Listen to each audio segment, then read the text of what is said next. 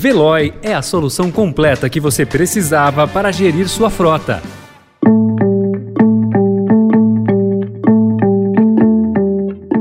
Olá, seja bem-vindo, seja bem-vinda. Começa agora mais uma edição do Notícia no seu Tempo. Esse podcast é produzido pela equipe de jornalismo do Estadão, para você ouvir em poucos minutos as principais informações do jornal. Entre os destaques de hoje, STF retoma a cassação a deputado bolsonarista e presidente grita e pede reação. Moro tem candidatura em São Paulo vetada pela Justiça e estados e municípios falam em perda de até 115 bilhões de reais com cortes no ICMS. Esses são alguns dos assuntos que você confere nesta quarta-feira, 8 de junho de 2022. Estadão apresenta Notícia no seu tempo.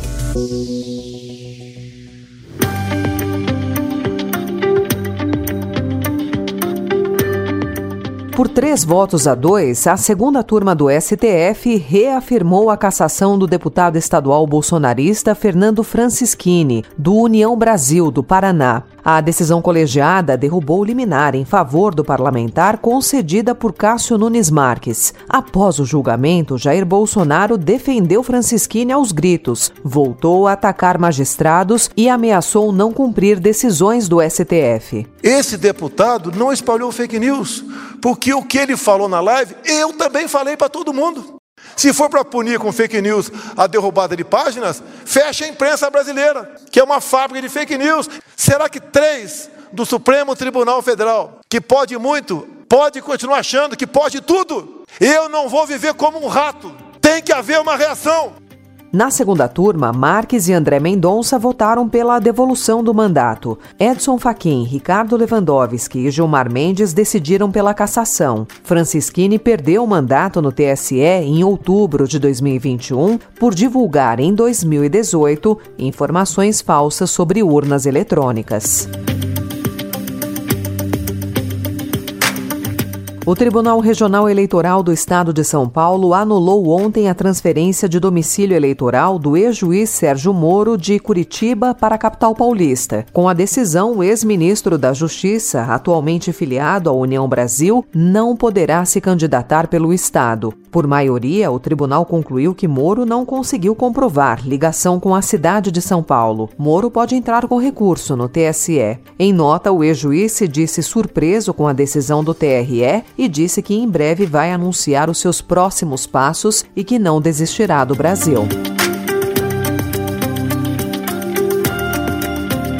Um bilhete apócrifo com ameaças dirigidas ao servidor Bruno Araújo Pereira, da FUNAI, e a líderes indígenas foi deixado no escritório de advocacia que representa a organização para a qual ele vinha trabalhando voluntariamente em Tabatinga, no Amazonas. Pereira e o jornalista inglês Don Phillips, do The Guardian, desapareceram no domingo, quando faziam viagem a trabalho no Vale do Javari. O Comando Militar da Amazônia e a Marinha enviaram ontem dois helicópteros à região para reforçar as buscas buscas, pouco depois de o Itamaraty divulgar uma nota ontem para dizer que o governo havia tomado conhecimento do assunto com grande preocupação, o presidente Jair Bolsonaro criticou o que chamou de aventura dos dois homens.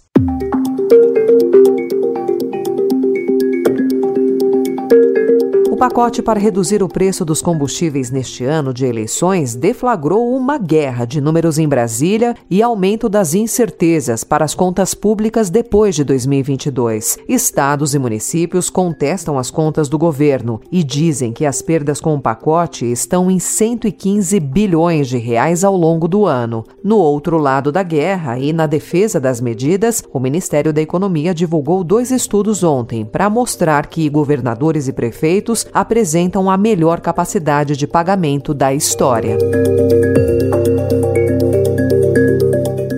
Câmara aprovou ontem o projeto que prevê usar o valor de tributos recolhidos a mais pelas distribuidoras para abater a conta de luz. Segundo o texto, a ANEEL terá de implementar a destinação dos créditos de PIS/COFINS que as empresas cobraram a mais de seus usuários na forma de redução de tarifas. De acordo com dados da ANEEL, dos 60,3 bilhões de reais em créditos a devolver pela União às distribuidoras, 47,6 bilhões ainda não foram restituídos aos consumidores. O restante entrou em revisões tarifárias desde 2020, que resultaram em redução média de 5% até então.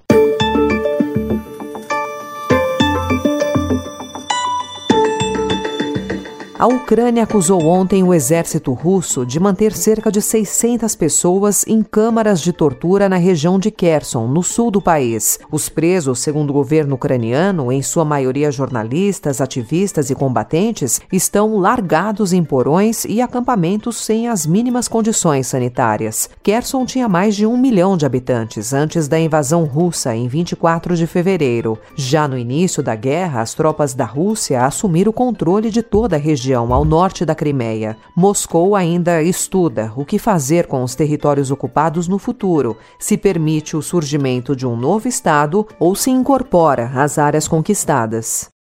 Notícia no seu tempo. As principais notícias do dia no jornal O Estado de São Paulo. E em 20 segundos, o estudo em caráter experimental que surpreendeu com redução do câncer e a definição do carnaval de rua em São Paulo para esse ano. O que há de mais promissor em diagnóstico, tratamento e prevenção do câncer foi discutido em encontro promovido pela ASCO, a Sociedade Americana de Oncologia Clínica. O Hospital Sírio-Libanês trouxe todas as novidades sobre o assunto e você pode acompanhar tudo isso por aqui, na série de podcasts no canal do Notícia no seu tempo.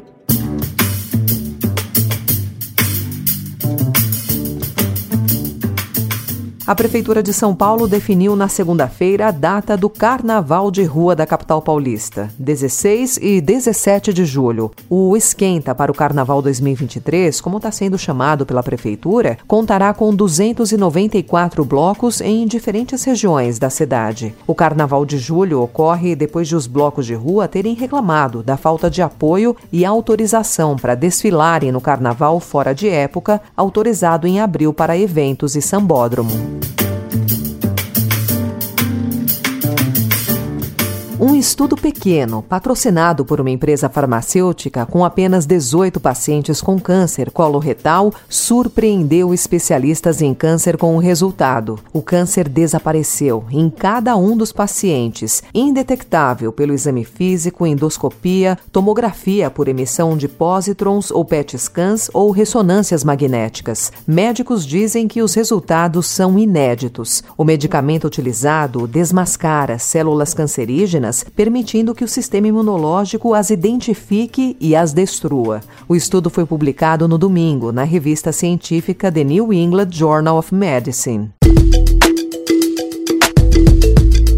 Essa foi mais uma edição do Notícia no seu tempo, com a apresentação e roteiro de Alessandra Romano, produção e finalização de Mônica Herculano. O editor de núcleo de áudio é Emanuel Bonfim. Obrigada pela sua escuta até aqui e até amanhã. Você ouviu Notícia no seu tempo. Procurando a rota mais inteligente para gerir sua frota? Veloy é a solução completa que você precisa. Acesse veloy.com.br/empresa e descubra um caminho prático e eficiente para a gestão da sua empresa.